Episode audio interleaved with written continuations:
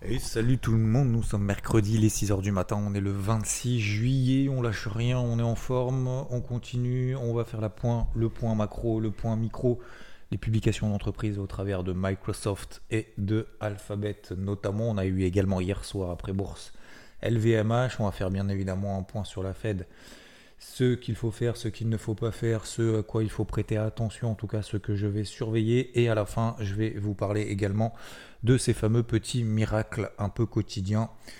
Euh, ça fait un moment qu'on n'en a pas parlé pour vous booster un petit peu à essayer de les réaliser et à trouver vos petits miracles à faire progressivement. Faut pas lâcher l'affaire, que vous soyez en vacances ou pas d'ailleurs. Je vais vous donner justement un petit livre pour ceux qui s'intéressent pour essayer justement de trouver vos petits miracles à faire tous les jours. Euh, alors, concernant la partie macro, euh, pas de grandes nouveautés.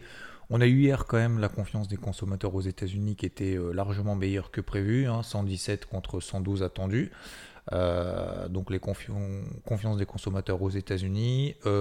pour autant, on a quand même quelques incertitudes un peu de manière générale, notamment donc vis-à-vis déjà de la Fed vis-à-vis de ces politiques monétaires qui sont en train de resserrer encore les boulons, notamment au Japon.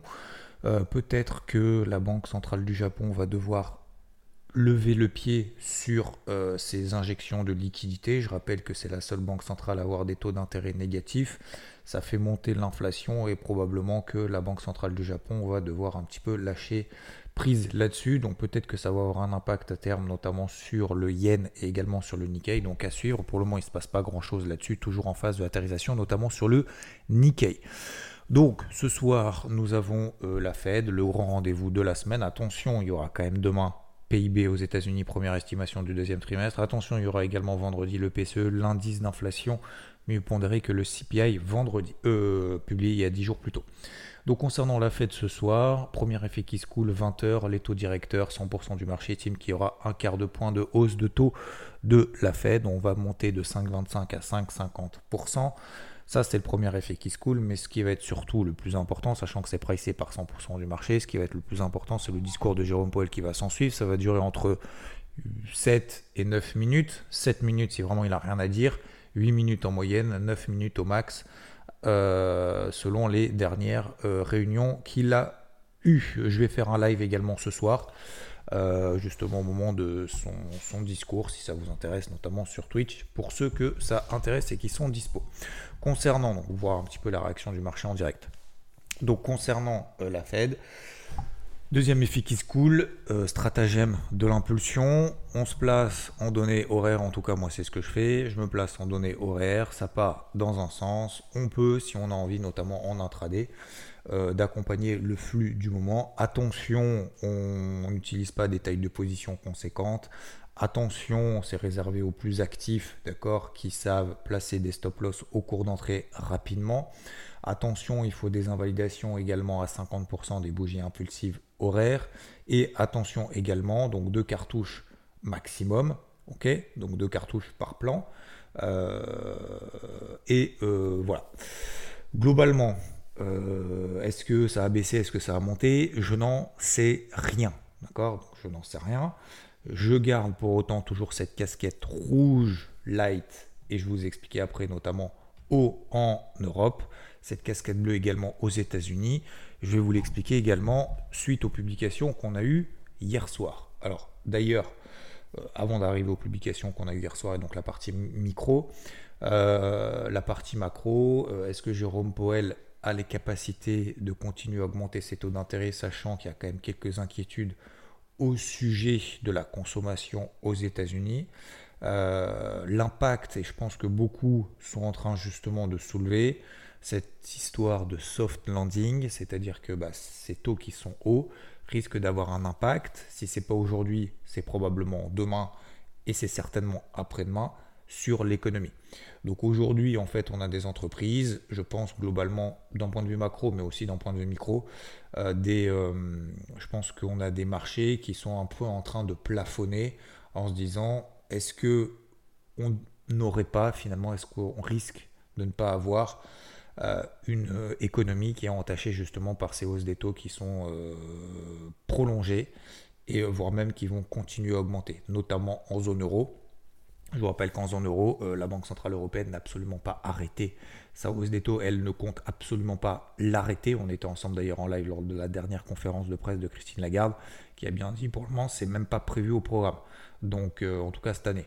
Donc, euh, à un moment donné, effectivement, l'économie risque d'être entachée. On parle beaucoup du secteur immobilier, je trouve, ces derniers jours. Je ne sais, sais, pas vous, mais moi, de mon côté, je vois beaucoup, effectivement, je lis beaucoup de choses là-dessus. que le marché immobilier, effectivement, se tasse un petit peu resserrement des conditions de crédit, ça semble quand même relativement logique. Euh, peut-être aussi les. Euh, alors, ce pas des revenus qui baissent, mais vis-à-vis justement de cette inflation.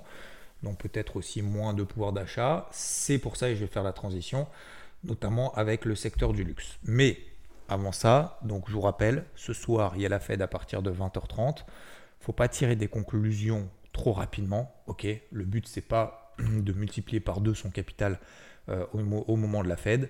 Le but, c'est simplement d'essayer d'accompagner un petit flux si on est effectivement actif, de laisser digérer également le marché. Je vous rappelle qu'il peut y avoir également 24 heures de digestion des marchés vis-à-vis justement des propos de la Fed. Donc les opérateurs aujourd'hui, c'est pour ça qu'il y a très peu de volatilité, s'observent. C'est-à-dire qu'en fait, ils sont en mode, ok, euh, je ne vais pas sortir mes achats parce que si jamais ça monte, je vais pas repayer plus haut. Euh, je ne vais pas m'exposer à la vente à mort maintenant parce qu'on voit très bien notamment que les indices américains bah, tiennent très très bien, même si en Europe ça plafonne, bah, aux États-Unis pour le moment ça tire tout.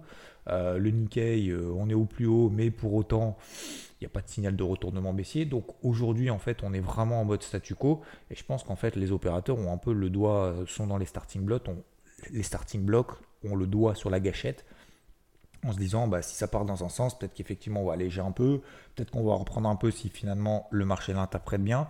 Donc attention à ne pas tirer de conclusion euh, au bout de, 15 minutes après la fin du discours de Jérôme Poel.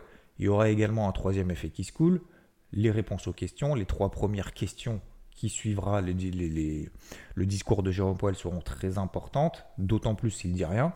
S'il dit rien, en gros, c'est quoi? C'est j'augmente les taux. On verra bien si on doit les augmenter ou pas. On est data dependent. Euh, si l'inflation continue à monter, eh ben, on se permettra justement de les monter encore, mais c'est pas prévu encore au programme. Voilà. Après, il peut dire on fait une pause, c'est sûr, parce qu'on voit justement que l'économie est en train de pâtir un petit peu de, euh, cette remontée des taux, donc on va faire une pause sur les taux d'intérêt. Le marché peut mal l'interpréter. C'est-à-dire que c'est pas forcément parce que euh, annonce une pause sur ses taux d'intérêt, que c'est euh, forcément bien interprété. Ça peut être en mode parce que on voit des signaux, euh, notamment économiques, qui sont pas ouf. Donc on fait une pause sur les taux d'intérêt, le temps de voir justement si ces taux qui sont hauts, est-ce que vraiment ça a un impact négatif? Vous voyez ce que je veux dire? Donc faut vraiment lire entre les lignes. Moi je pense que déjà dans un premier temps, je vais essayer de comprendre, justement le but ça va être de comprendre un petit peu quel est le ton euh, est-ce qu'il est, euh, inquiet? Est-ce qu'il n'est pas très inquiet? Est-ce qu'il est en mode confiance? Mais généralement, Jérôme Paul, il est toujours en mode confiance. Hein. J'adore euh, la façon en fait dont il s'exprime et je trouve qu'il a un charisme de ouf, très ferme, très clair. Et voilà. Bon, bref, tout ça pour dire que je pense que ce qui va être important, pour moi, je vais prioriser notamment le flux du moment, deux cartouches, c'est tout en intraday, et puis on tirera les conclusions euh, demain matin après le discours de Jérôme Poel. On fera un live ce soir du coup sur Twitch, je le rappelle. Donc concernant les publications d'entreprise, on en a eu trois majeures.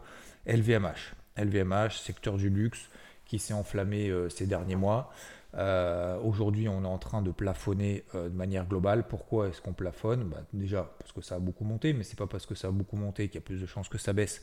Je vous le rappelle, LVMH début 2022, ça valait 500 balles, 500, 540 euros. Euh, aujourd'hui, ça vaut 850 euros, ok l'action, et on voit depuis le mois d'avril que ça plafonne en dessous des 900 euros. C'est pas parce que ça plafonne, encore une fois, qu'il y a plus de chances que ça baisse, mais on a eu justement la publication qui a eu lieu donc hier soir après bourse euh, concernant LVMH et LVMH euh, a baissé après bourse, mais surtout le CAC a baissé après bourse. Pour autant, les publications, les chiffres sont très très bons. Euh, les chiffres sont très très bons, mais on a l'impression qu'en fait le marché se satisfait pas de chiffres très bons et est en train un peu d'anticiper la suite. Je pense que globalement, notamment sur le secteur du luxe, je pense qu'on est en train justement de raisonner, oui, mais demain. Oui, mais demain, euh, resserrement des conditions de crédit, euh, moins de pouvoir d'achat, moins de volonté peut-être des consommateurs euh, d'acheter du luxe. Et donc, on a vu également l'impact que ça avait sur Richemont la semaine dernière. On avait eu l'impact notamment de la baisse de la croissance, notamment assez considérable en Chine. Vous savez que les Chinois sont très consommateurs, notamment de produits de luxe. baisse de la consommation aussi aux États-Unis sur Richemont. Peut-être baisse de la consommation également aux États-Unis sur LVMH. Donc le marché est en train de se projeter, de se dire, ok, euh, on a quand même pas mal progressé. Il y a peut-être un risque euh, de cette hausse des taux, donc la macro qu'on a vu précédemment, sur notamment euh, notre croissance, notre impact. Donc les chiffres du passé sont très bons, voire meilleurs que prévu, mais la suite pour le moment semble un petit peu plus floue. Donc je pense que le marché en fait est en train de se mettre en mode un peu observateur et euh, n'est pas en capacité en fait de se projeter en disant ok c'est bon je prends le risque maintenant euh, de me dire que tout va bien se passer demain vous voyez donc on est plus dans le mode euh, je prends pas le risque parce que peut-être que ça peut mal se passer alors mal ça veut pas dire très mal attention hein, je suis pas là en train de dire il va y avoir un effondrement du marché ou quoi que ce soit hein. pas du tout juste que voilà on reste là c'est bien Hein, c'est le, prix, euh, comment dire, le, fair price, le, euh, le prix, euh, voilà, le prix d'équilibre, d'accord Le prix d'équilibre, et on en reste là. Microsoft, c'était également Microsoft et Alphabet, super résultat, bravo. Alphabet, donc Google, la maison mère de Google, plus quasiment plus 7% après bourse. Microsoft, moins 1, moins 2% après bourse hier soir, donc après leur publication. Bien évidemment, les deux sont tirés par euh, l'intelligence artificielle, notamment Microsoft, euh, qu'on fait euh, le nerf de la guerre. ça va faire des milliards et des milliards de revenus. C'est un marché de centaines de milliards de dollars tous les ans. Donc Microsoft se concentre vraiment là-dessus à fond. donc, voilà, c'est plutôt, plutôt bon. Mais ah, le marché est en train de se dire oui, mais Peut-être que c'est un petit peu euh, un petit peu too much pour le moment. On n'arrive pas à se projeter non plus, à se dire ah, demain ça sera très bon. Je rappelle que Microsoft valait 200 dollars, 220 dollars en début d'année. On est à 350 dollars aujourd'hui, ce qui fait une progression de 60% depuis le début de l'année, quasiment en ligne droite. Peut-être le marché se dit 1 avant la Fed, pause. 2 après la publication d'entreprise, on achète la rumeur, on vend la nouvelle. C'est bon, mais euh, ça ne veut pas dire encore une fois ça va s'effondrer. Mais voilà, on fait une pause de manière globale. Euh, voilà pour Microsoft. Même chose pour Alphabet. Euh, on est toujours euh, effectivement un peu dans ce. Alors, même chose pour Alphabet, non, parce que Alphabet c'était visiblement beaucoup mieux apprécié. Pourquoi? Je vous avoue que je ne suis pas trop trop rentré dans les détails, mais globalement c'est plutôt, plutôt bien apprécié de la part de Google. Donc pour le moment, on a le début justement des publications des GAFAM qui se passent plutôt plutôt bien l'ensemble. Euh, pour autant, on a eu le, Nasdaq qui n'a pas, pas, bien progressé hier après, euh, après bourse. On a eu plutôt une petite impulsion baissière de manière générale, mais euh, rien de bien méchant pour le moment. Je vous rappelle notamment que sur le Nasdaq, on a une grosse zone, ce que j'appelle une zone de polarité sur le Nasdaq, 15004. Tant que le Nasdaq ne passe pas sous 15004, on est toujours dans une polarité positive. Voilà, ok? Donc voilà pour moi, euh, 15004 c'est vraiment le gros niveau sur le Nasdaq. Si ce soir on devait passer s'installer sous 15004, là ce serait pour moi intéressant effectivement de commencer à travailler de manière plus active. Alors je le fais dans mon coin, euh, le Nasdaq, parce que c'est l'indice le plus faible, parce que je me considère comme expérimenté, etc., euh, etc. Mais pour le moment, de manière générale, euh, faut pas, voilà, il n'y a pas, a pas péril dans la demeure du tout. Tant qu'on tient les 15004, on est à 15006, un peu en dessous ce matin. Ok? Euh, pareil sur le Dow Jones, je vous rappelle, grosse zone de polarité, 35 Si on passe sous 35 ça commence effectivement à battre un petit peu de l'aile. On est à 35 Donc il y a largement, euh, j'allais il y a largement de la marge, mais c'est ça. 4530, on est sur le SP500, 4530. Si on passe là en dessous, petite alerte baissière. On est à, 15, à 4570 ce matin. Donc tout va bien. Ça sera un peu plus long ce matin le morning wood parce que j'ai pas mal de choses à vous dire et c'est tout à fait normal. Je ferai plus court quand j'ai pas grand chose à vous dire, euh, plus synthétique. Euh, j'essaye de faire un jeu coup euh, d'être plus comment dire plus complet lorsqu'il y a pas mal de choses à dire. Donc voilà concernant les publications d'entreprise.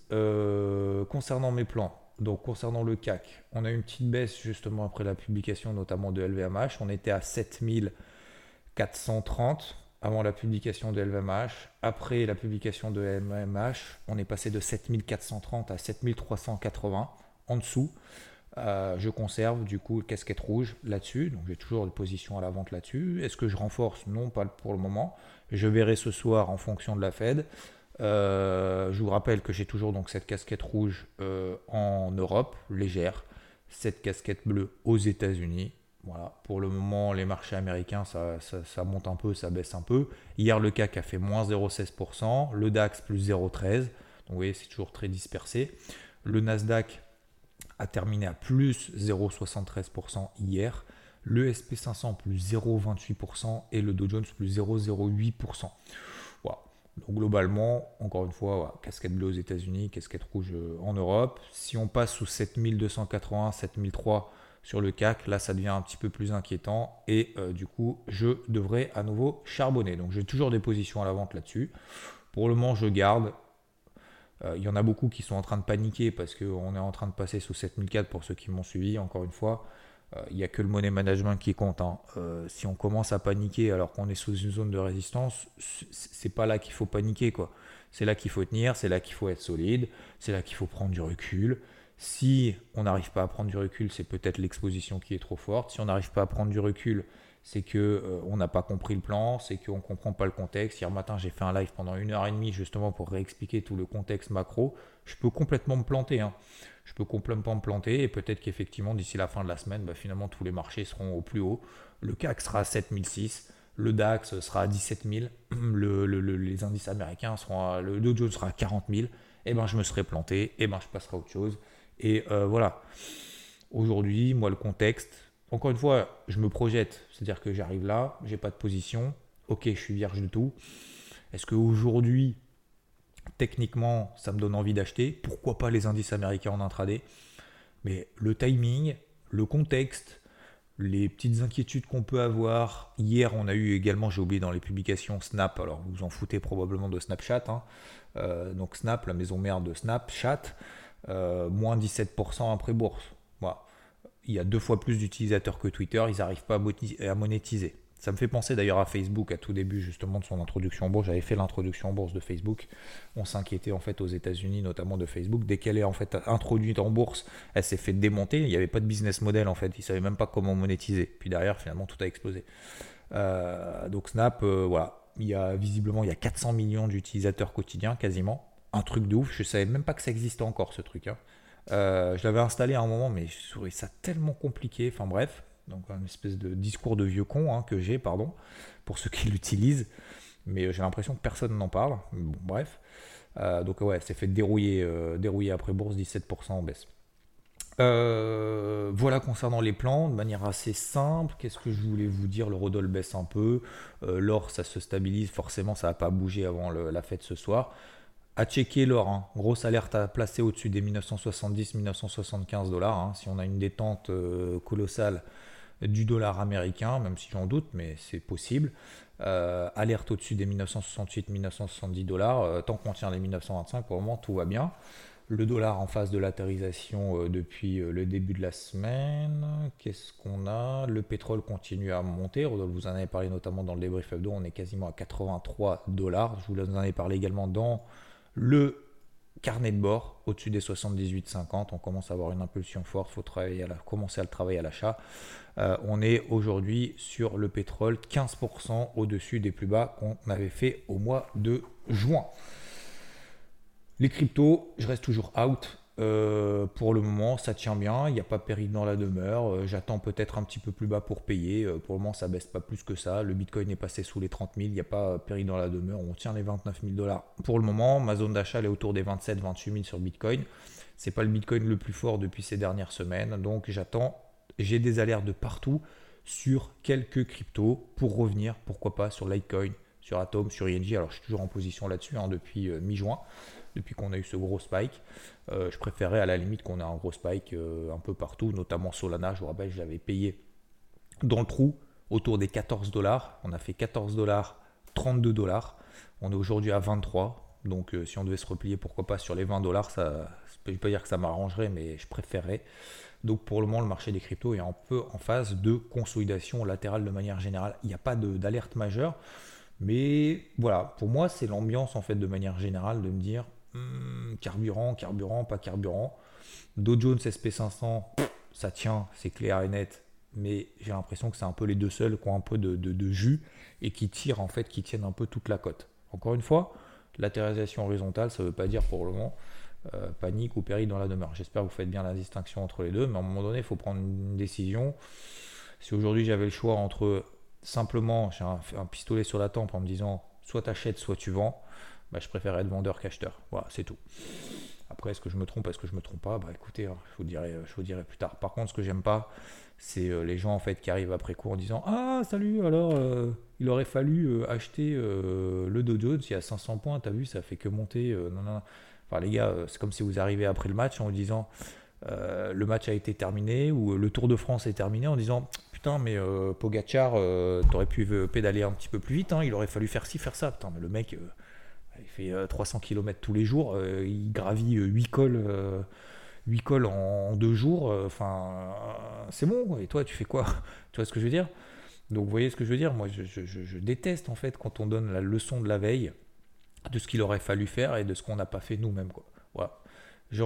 justement, et j'en viens, euh, j'en viens à la, la, dernière partie, notamment la partie un peu psycho, ce fameux petit miracle je vous ai exposé justement il y a quelques jours. Alors merci parce que je reçois encore des messages en me disant Xav, t'arrêtes pas et tout, euh, grâce à toi euh, j'ai arrêté l'alcool depuis six mois, j'ai arrêté de fumer, nanana, ça va mieux, j'arrive justement à me détendre avec mes enfants et tout, bah, je suis content en fait pour vous, ça me fait plaisir. Je suis pas là pour changer le, monde, je suis pas là pour changer les gens, pour apporter justement peut-être une petite pierre à l'édifice. Un petit, pourquoi pas, un petit déclic, ça c'est cool. Euh, en tout cas, je suis vraiment, vraiment content et fier de ça parce que c'est absolument pas les objectifs d'ailleurs des Morning Mood. Mais voilà, je vous parle un peu de moi, je vous parle un peu de comment est-ce que je raisonne, euh, des hauts, des bas, hein, parce que j'ai des bas aussi. Euh, et, on peut se poser la question effectivement comment bah, voir, faire ces petits miracles, tenir, tenir, tenir le rythme, encore, encore, encore, comment faire et tout. Alors, je vous invite, parce qu'il y en a beaucoup, vous savez, qui se disent, bah tiens, je vais faire de la bourse, euh, je vais trader sur les marchés, je vais investir sur les marchés pour gagner de l'argent, parce que cet argent, ça me permettra d'acheter une belle voiture, ça me permettra de, je sais pas quoi.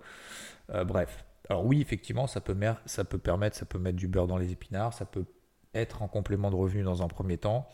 Euh, ça peut être un attrait pour se dire tiens, je vais gagner de l'argent facilement sans rien faire, c'est faux. D'accord? Tous ceux qui vous disent euh, investissez dans les actions à dividendes, c'est de l'argent facile, c'est de l'argent gratuit, c'est faux. D'accord? Je vous rappelle qu'investir dans les dividendes, c'est pas juste l'objectif de dire je vais gagner, je vais me gaver parce que je vais gagner du dividende. Vous avez 10 euros, d'accord? Mettez pas vos 10 euros en billets, vous les mettez en pièces, d'accord? 10 pièces de 1 euro. À la fin de l'année, ces 10 pièces de 1 euro, vous prenez 1 euro de ces 10 pièces et c'est à vous. Voilà, vous en faites ce que vous voulez. Vous faites quoi avec? Ah oui, mais du coup, euh, il me reste que 9 euros investis. Exactement, il vous reste que 9 euros investis du coup. Donc vous récupérez vos 1 euro, c'est ça un détachement de dividende. Vous récupérez vos 1 euro, vous avez l'impression effectivement d'être riche et d'avoir de l'argent que vous pouvez dépenser comme vous voulez, c'est vrai, vous avez du cash du coup à disposition. Qu'est-ce que vous en faites? Vous réinvestissez à nouveau, etc. Donc, il n'y a pas de méthode miracle. Ce méthode miracle, effectivement, que j'entends beaucoup en ce moment, notamment autour des dividendes, ça me, ça me hérisse un peu les poils. Euh, alors c'est vrai, oui, effectivement, bah, les actions à dividendes peuvent monter, mais les actions à dividendes peuvent se boiter la gueule. Donc si vous avez un dividende qui est versé avec un rendement de 5% et que l'action se pète la gueule de 20%, bah, vous en avez perdu 15 les gars. Ah, c'est aussi simple que ça. Donc, et c'est pas parce que vous n'investissez pas, vous investissez dans des boîtes qui ne versent pas des dividendes que forcément elles vont se casser la gueule.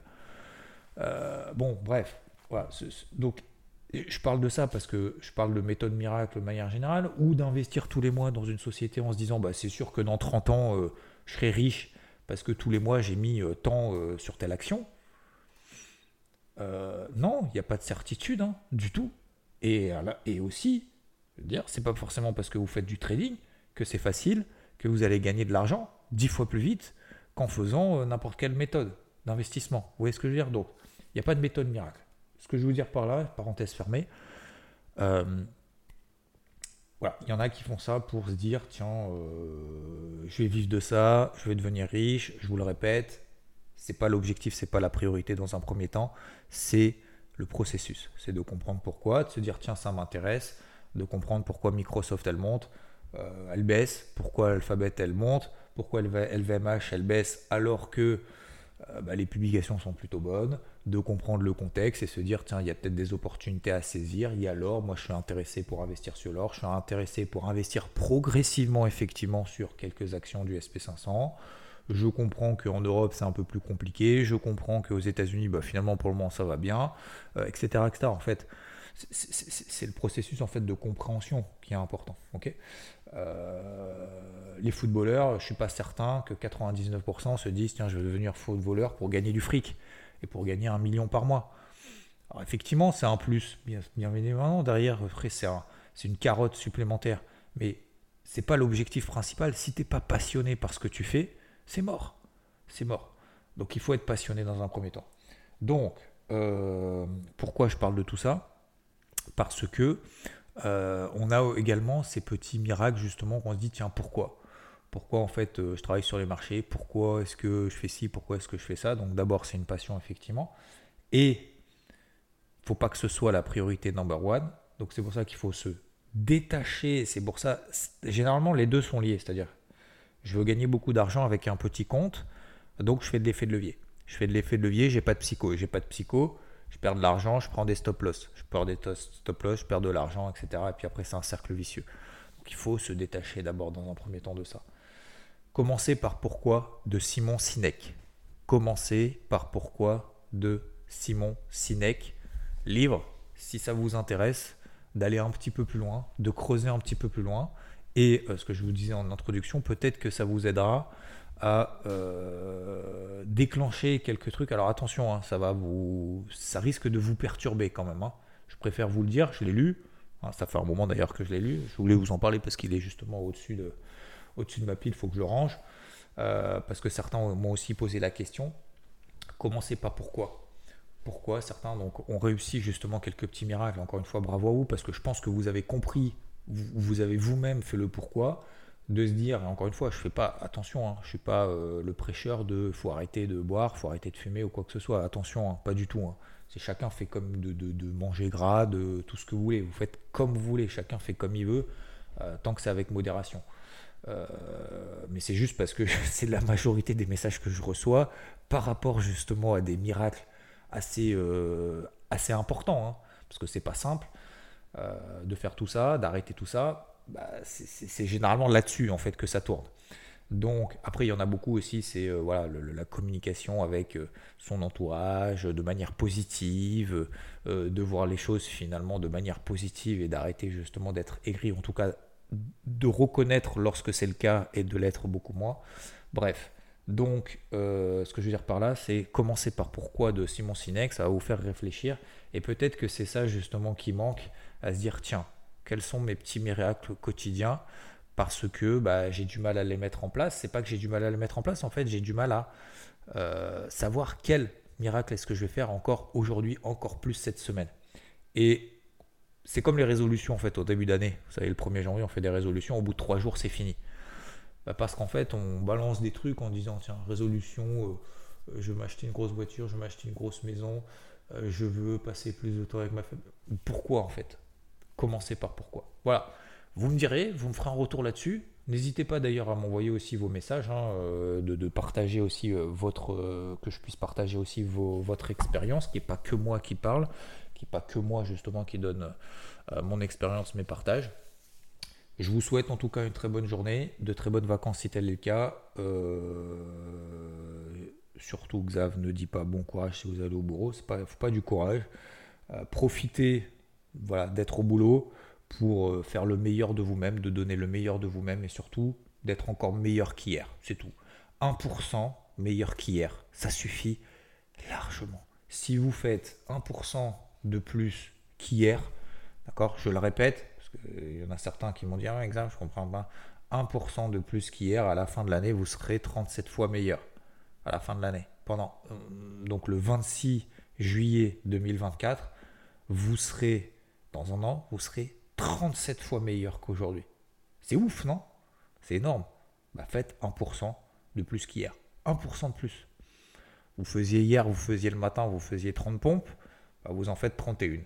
Vous faisiez 50 pompes, vous en faites 31. Vous faisiez 100 pompes, bah, vous en faites juste 101 au lieu de 100. Et demain, vous en ferez 102, etc. Un peu plus, un peu plus. Ok? Je vous souhaite une très belle journée. Merci de m'avoir écouté. C'était un petit peu plus long, mais j'avais pas mal de choses à vous dire ce matin. Et euh, on se retrouve éventuellement ce soir et bien évidemment tout au long de la journée sur EVT, bien entendu. Bonne journée à toutes et à tous. Ciao, ciao.